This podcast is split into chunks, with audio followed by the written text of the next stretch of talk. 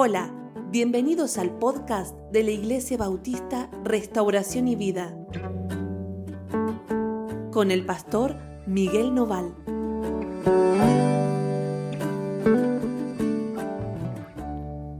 Hola, ¿cómo andan? Dios los bendiga muchísimo. Estamos muy contentos de compartir con ustedes esta mañana este tiempo devocional.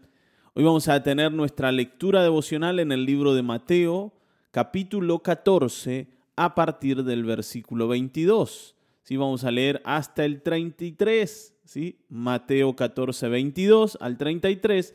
El devocional de hoy se titula ¿Por qué dudaste? ¿Por qué dudaste? Esta es una pregunta que el Señor debiera hacernos eh, a nosotros muchas más veces, ¿sí? Muchas más veces, porque la verdad es que la duda se ha vuelto parte incluso de nuestra manera de relacionarnos con Dios.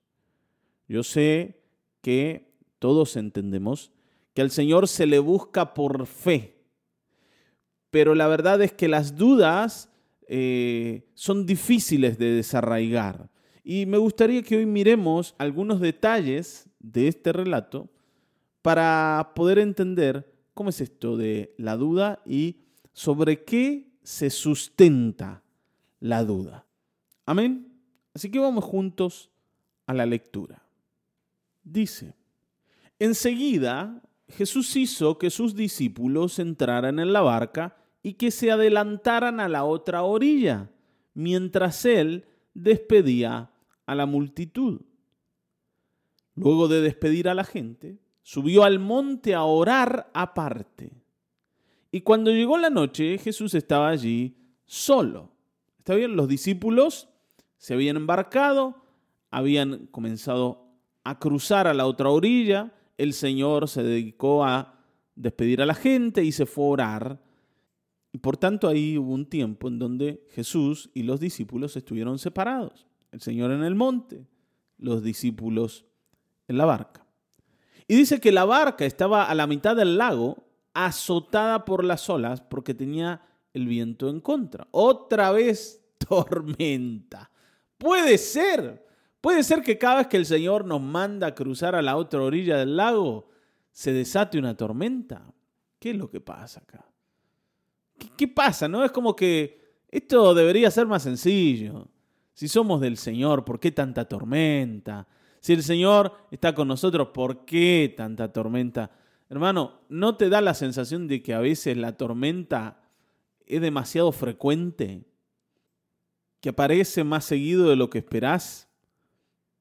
¿No es cierto? A veces uno dice, bueno, pero puede ser tanto, che. Puede ser que los problemas sean tantos. Puede ser que no se acabe la, la historia esta. Otra vez tormenta.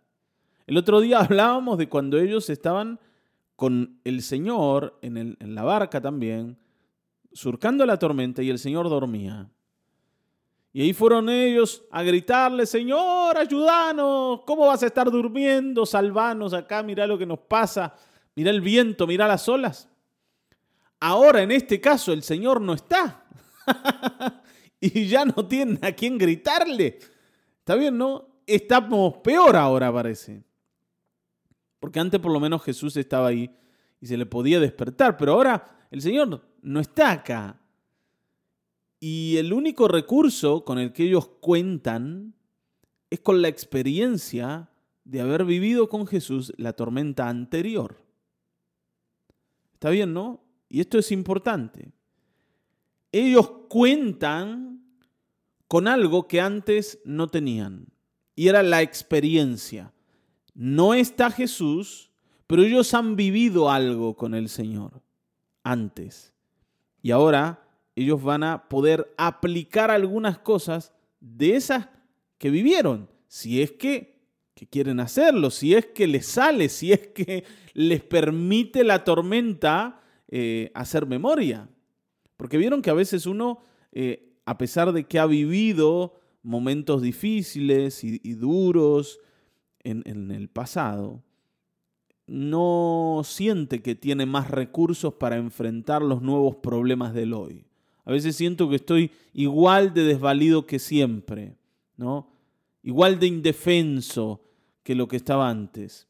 Es como si la experiencia no me sirviera. En algunos casos sí. En algunos casos sentimos que lo que ya viví me ha preparado para enfrentar nuevos desafíos.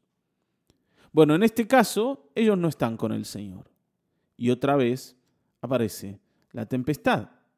Ahora, dice, pero ya cerca del amanecer, Jesús fue hacia ellos caminando sobre las aguas. Así, ¿no? Como diciendo, allá están los discípulos, vamos, ¿no? La escritura lo relata así como una cuestión normal. El Señor fue caminando sobre las aguas. Antes le habló al viento para que se detuviera, ahora camina sobre el agua. Bueno, el Señor hacía estas cosas, ¿no?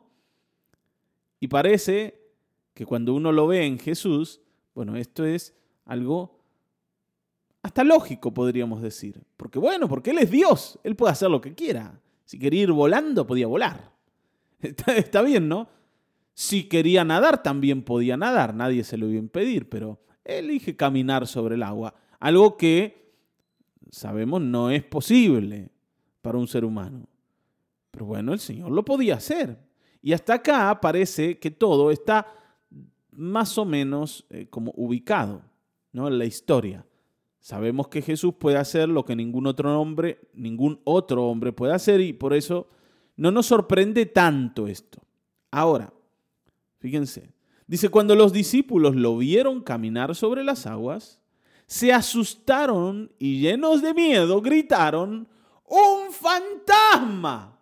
¡Un fantasma ahí en el agua! Ahí en medio de la tormenta, o sea, para complicar la historia. No solo acá tenemos el viento y las olas, ahora hay un fantasma alrededor nuestro.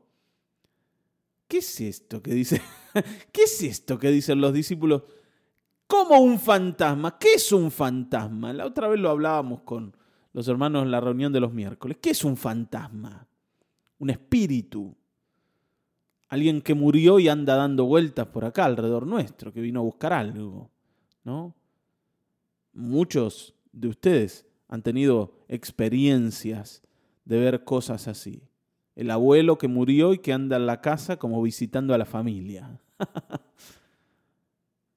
de alguna forma nosotros identificamos esta idea de fantasma con, eso, ¿no? Con el espíritu de alguien que murió. Bueno, solo para aclarar, la escritura deja bien, ¿no? Bien, bien establecido que nadie que haya muerto puede tener ningún tipo de contacto con los vivos. Eso quiere decir que si ves algo raro, ese no es el abuelito que anda dando vueltas.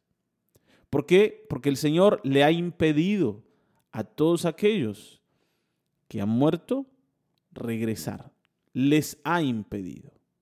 Por tanto, sabiendo esto, yo tengo que entender que cuando veo algo que tiene que ver con una presencia espiritual, ese es un engaño de Satanás que me está mostrando a un enviado de él con las características de aquella persona que yo conocía. Pero no es esa persona, sino es un espíritu demoníaco. ¿Está bien? Entonces, cuidado con esto. Y si alguno tiene muchas dudas con esto que les estoy diciendo, pueden hablar con nosotros y le podemos explicar mejor y mostrarles cómo la escritura dice que nadie de los que murió puede tener contacto con los que siguen vivos. El único que puede tocar o tener contacto con los vivos es Satanás, por supuesto el Señor también, pero en este caso Satanás es el que procede de esta manera a causa de que el hombre por el pecado ha sido entregado en sus manos. Pero bueno, no quiero meterme en este punto. Lo que sí sabemos que los discípulos sentían que el fantasma era eh, alguien que andaba ahí pululando, dando vueltas. ¿Quién sabe para qué? Pero por supuesto, ¿no? Esto les asusta y les da temor y los lleva a gritar y a decir, ¿qué pasa acá? ¿No? Y evidentemente los discípulos tenían eh, muchas cosas sin resolver en la vida, ¿no? Tenían una historia con el ocultismo que todavía estaba ahí, ¿no? Y tenían que tratar. Ahora, Cuando el Señor, que es el que está caminando sobre el agua, porque sabemos que el que estaba ahí no era un fantasma, era el Señor, cuando Él los oye gritar, les dice, ¡eh! Espera un momento, ánimo, soy yo, no tengan miedo. claro, para ellos, ¿no? Ver a un hombre de carne y hueso caminar sobre el agua era imposible. Era imposible. Por eso suponen que lo que están viendo es un espíritu. Es un espíritu, no es una persona. No, nadie puede caminar sobre el agua. Nosotros, ya conociendo la historia, decimos, sí, Jesús podía, porque Jesús podía todo. Pero ellos que todavía están como tratando de discernir quién era el Señor, ¿se acuerdan el otro día? Eh, cuando hablamos del caso de la tormenta pasada, ellos se asombraron al ver al Señor mandarle al viento y a las olas y, ver que el viento y las olas le obedecían al Señor. Decían, ¿quién es este? Bueno, acá todavía lo están descubriendo. Entonces, cuando ellos oyen que este es Jesús, el que viene, el que está sobre el agua, le aparecen pensamientos que tal vez antes no hubiesen tenido. Y es que era posible que el Señor fuera el que estaba ahí. Está bien, ¿no? Ellos no dudan de que es el Señor el que está caminando sobre el agua. Y esto es lo primero. Aquí ellos han crecido un poco en su fe. Han crecido. Eh, si nosotros viéramos a una persona caminar sobre el agua, diríamos, bueno, esto o es una ilusión o es un truco o algo pasa pero no es posible. Ninguno de nosotros creería que es posible que una persona camine sobre el agua, pero ellos, por la experiencia con el Señor, por la experiencia pasada, por ver lo que el Señor hacía, cuando oyen que es el Señor el que está caminando, no dudan de esa realidad. Tanto es así que Pedro se adelanta para hablar, como siempre hacía, le dice, Señor, si eres tú entonces, manda a que yo vaya a ti sobre las aguas. ¿Cómo, Pedro? Sí, sí, si eres tú, Señor, yo también quiero caminar en el agua. y esto es lo último que a mí se me hubiese ocurrido decirle al Señor. Porque para comprobar si era Jesús o no, bastaba con hacerle alguna pregunta, qué sé yo pero que yo también tenga que caminar sobre el agua, tal vez no hubiese sido necesario para mí o para vos. No sé si, si vos hubieses usado la misma valentía que usó Pedro para proponerle esto al Señor. Yo le hubiese preguntado, Señor, a ver, ¿qué comimos anoche? ¿Qué cenamos? ¿No? ¿Cuál fue el postre que preparó Santiago? A ver, decime. Si el Señor sabe responder esos detalles, bueno, es el Señor porque estuvo con nosotros. Pero esto de caminar sobre el agua, pará, pará, Pedro. Deja que, de última, si es el Señor el que camine, sea Él. No, no, yo también quiero caminar. Porque para Pedro, si el Señor caminaba y era Él efectivamente el que estaba ahí, Él también quería tener esa experiencia. Si es posible caminar sobre el agua, yo quiero. Yo quiero. Y Pedro tiene como un ataque, un electroshock de fe para proponer esto. Y por supuesto, el Señor no le iba a decir a Pedro, no, Pedro, esto es para gente avanzada. No, Pedro, esto lo puedo hacer yo porque soy Dios. El Señor le dice, bueno, Pedro, ven. ¿Cómo no? Vas a creer. Pero vamos todavía, vení para acá. Y mm, esto dice algo muy importante y me gustaría que lo entiendas y tiene que ver con la experiencia en la tormenta pasada. El otro día decíamos que cuando ellos van a buscar a Jesús sobreexaltados por la, la, violencia de la tormenta, le dicen, Señor, nos morimos. El Señor los rete y les dice, ¿qué les pasa a ustedes? ¿Dónde está vuestra fe? No, no, no creen en nada. Y decíamos, ¿no? ¿Qué, es lo que esperaba el Señor que ellos hubiesen hecho? ¿Qué esperaba el Señor? Que ellos le, le hablen a la tormenta y le digan, tormenta, basta, se terminó acá. El Señor esperaba que ellos hagan lo que Él terminó haciendo. Y decíamos, sí, eso es lo que esperaba el Señor que ellos hagan. Y lo corroboramos aquí, porque el Señor le dice, bueno Pedro, si vos crees, vení, vamos a caminar sobre el agua. Y esto dice lo siguiente, y es que Jesús no caminaba sobre el agua porque era el Hijo de Dios o porque era Dios mismo, sino porque creía. Y las leyes naturales se rinden y se transforman a través de la fe en cualquier persona que decida creer. Está bien, ¿no? Jesús no calmó la tempestad ni caminó sobre el agua porque era Dios, sino porque a través de la fe transformó todo lo que estaba a su alrededor. Y por eso le dice a Pedro, vos también podés hacerlo. Hermanos, si nosotros seguimos a un hombre que hizo todo lo que hizo como Dios, aunque, a ver, no estoy negando de que el Señor es Dios. Pero si nosotros vemos al Señor como Dios y decimos, bueno, el Señor hizo eso porque era Dios, el Señor murió en una cruz porque era Dios, el Señor se entregó porque era Dios, pero yo no puedo hacer nada de lo que Él hizo, entonces tenemos un gran problema. Porque la Escritura nos dice que Él es nuestro ejemplo y que a su estatura tenemos que crecer. Y aquí vemos al Señor diciéndole a Pedro, bueno Pedro, vení, vamos a caminar sobre el agua lo invita a hacer lo que le está haciendo. Yo necesito entender que mi fe me tiene que llevar a hacer lo que el Señor hizo. Y es más, el Señor mismo les decía a sus discípulos, ustedes van a hacer cosas mayores de las que yo he hecho. ¿A través de qué? A través de la fe. A través de la fe. El mundo natural va a ser transformado y moldeado de acuerdo a la cantidad de fe que vos le imprimas, que vos uses para vivir la vida. No hay nada, absolutamente nada, que sea imposible para los que creen. Ahora, por supuesto, ¿no? Esto no te lo digo para que empieces a hacer locuras en nombre de la fe. A ver, vamos a caminar, ¿no? Y te vas al cadillal y salís a querer caminar arriba del agua.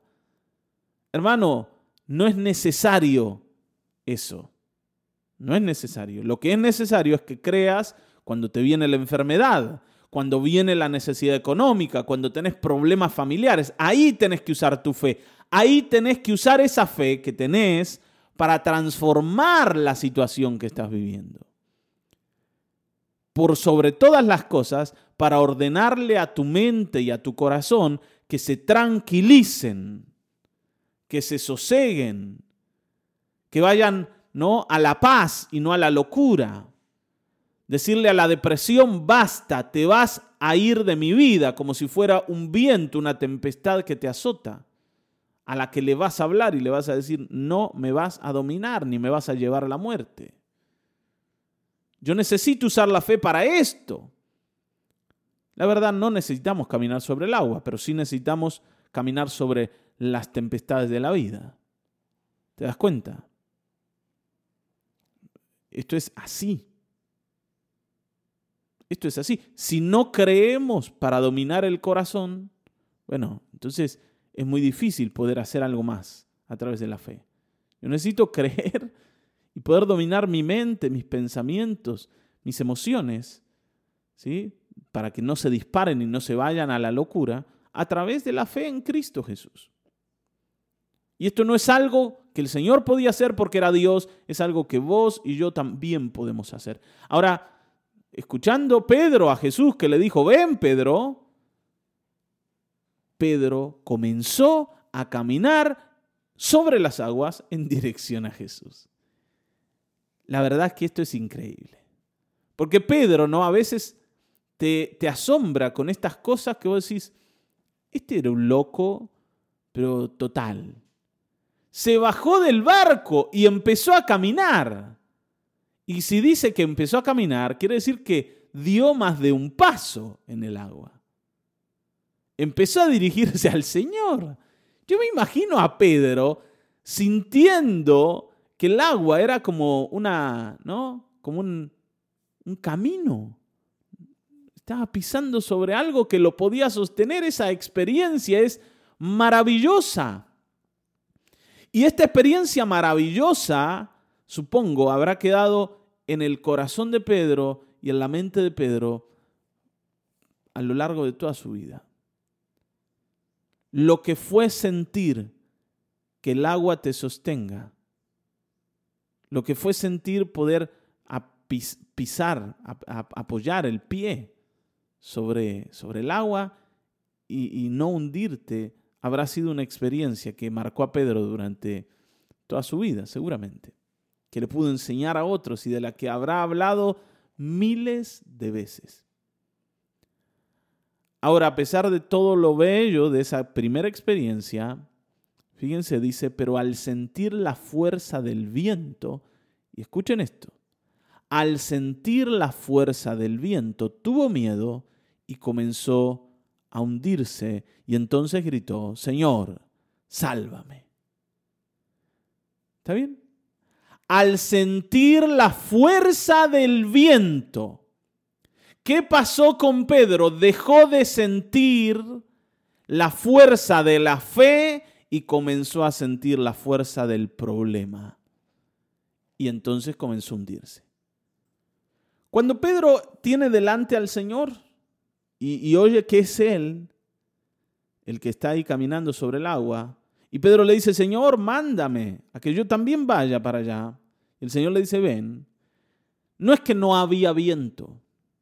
Está bien, ¿no? Había viento. Solo que Pedro estaba como con su mente y su corazón puestos en que el que está delante es Jesús. Y yo quiero ir a Jesús. Y sí que caminar sobre el agua, pero le caminamos nomás.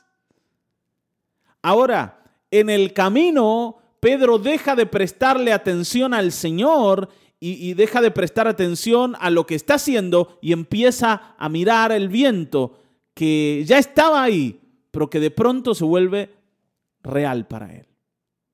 No lo había visto. ¿Qué pasó? Cuando, cuando dijo, Señor, yo también puedo ir, no evaluó que había viento y que había eh, olas. Y no, no lo evaluó. No, no hizo una evaluación si era posible o no era posible, si era sensato o no era sensato. Pedro se arrojó en un acto de fe a caminar sobre las aguas. Pero en medio del camino, él empieza a pensar que el viento es demasiado fuerte y que, y que estoy caminando en el agua y, y no se puede caminar en el agua. Y ese conocimiento que él tiene, ese conocimiento natural, esas experiencias que seguramente él vivió en su, en su vida de pescador, lo llevaron a pensar de que el viento podía dañarlo. Lo llevaron a tener miedo frente a la fuerza del viento que ya estaba ahí, pero que él no había, eh, no había mirado nunca. ¿Te das cuenta? Y por eso duda y por eso comienza a hundirse. Hermanos, el tema de las dudas tiene que ver con que nosotros dejamos de mirar lo sobrenatural que hay en Dios y todo lo que es posible en Él para comenzar a usar el conocimiento que tenemos del mundo natural es decir, no se puede frente a una enfermedad. No se puede hacer nada si no tenés plata. Los problemas con las personas no se resuelven. La gente no cambia, yo no puedo cambiar, no puedo dominar mis emociones, no puedo dominar lo que me pasa. Tengo vicios que no los puedo dejar. Y todo ese conocimiento acerca de lo que no se puede se hace presente en tu vida y te arrojan al mar de la duda. Y empezás a hundirte. Y entonces otra vez tenemos que volver a la experiencia anterior. Señor, sálvame. ¿Se dan cuenta que Pedro hasta acá era un hombre diferente al que había sido en la ocasión anterior? No era el mismo. Pedro ya no estaba gritando, él estaba caminando sobre el agua. Él había entendido que podía calmar la tormenta. Él lo había entendido. pero cuando vuelve a dejarse impactar por la fuerza del viento, se convierte en el mismo hombre temeroso de la vez anterior y vuelve a gritar, Señor, sálvame. Otra vez necesito ayuda. Se me fue la fe. La perdí, no sé, venía bien, pero el viento me asustó. Y otra vez estoy acá. Necesito que me salves. Y al momento Jesús extendió la mano y mientras lo sostenía, le dijo, hombre de poca fe, ¿por qué dudaste? ¿Por qué? ¿Qué te pasó, Pedro? Si estabas bien, si habías creído, ¿por qué caíste en la duda? ¿Por qué te entregaste a ella? ¿Qué pasó? ¿Qué pasó, Pedro? Y yo creo que Pedro podría haber dicho, Señor, lo que pasa es que mira el viento, mira, mira el agua. Vos sabés que los, los hombres no caminan sobre el agua y yo estaba haciendo algo, pero de pronto me di cuenta que no era posible. Y tal vez Pedro podría haberse justificado por, por su accionar, pero no lo hace. Y no lo hace por una razón. No lo hace porque él entiende que para la incredulidad y para la duda no hay excusas. No las hay. Porque Pedro había probado caminar sobre el agua y había podido.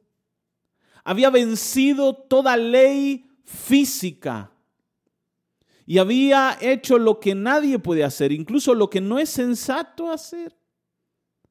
Pedro lo había hecho. Y si luego de haber logrado semejante cosa él se terminó hundiendo, no fue por la fuerza del viento, sino porque él decidió dejar de creer. ¿Está bien? Y para eso no hay excusa. Cuando vos dejas de creer, no hay nada que te pueda justificar delante del Señor. No es el viento ni las olas, no es la tempestad, no son los problemas. Es que simplemente decidiste dejar de mirar a Jesús y creerle y comenzaste a mirar los problemas y los revalorizaste. Revalorizaste el problema y el límite. Y claro, y se volvieron demasiado grandes. No hay excusas. El Señor vuelve a decirle, Pedro, ¿por qué dudaste? Y como te decía al principio, yo creo que el Señor debiera hacernos esta pregunta a nosotros. Miguel, ¿por qué dudas? ¿Qué te está pasando, Miguel? Que te estás hundiendo. Y aquí pone tu nombre. Pone tu nombre y hacete esta pregunta. ¿Por qué estoy dudando tanto? Si yo he probado, he probado caminar sobre el agua con el Señor. He visto cosas maravillosas del Señor. ¿Por qué todavía sigo eligiendo la incredulidad y la duda? ¿Por qué?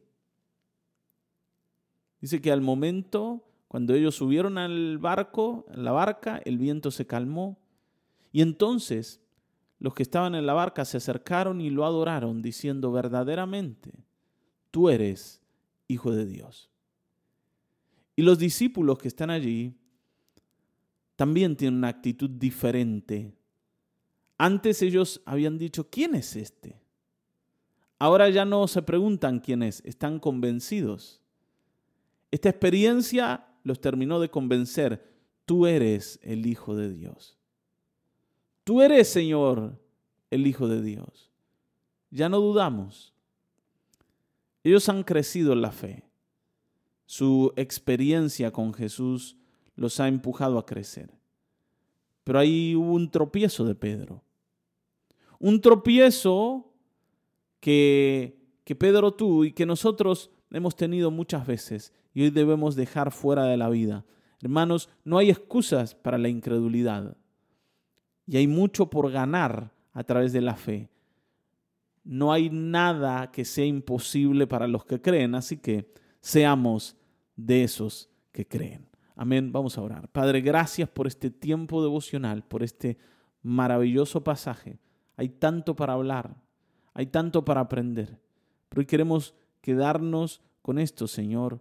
No tenemos excusas para ser incrédulos. Por tanto, hoy no queremos ser más de ese tipo de gente. No queremos dudar más. No queremos ser sensatos frente a los problemas para sentir que no se pueden vencer, sino queremos ser arrojados y valientes para sentir que todo es posible, porque es posible, Señor. Y aquellos que en ti confían jamás serán defraudados. En el nombre de Jesucristo. Gracias, amado Dios. Amén, amén, amén. Hasta aquí hemos llegado. Nos volveremos a encontrar en el próximo episodio de Mañanas de Restauración y Vida. Dios te bendiga.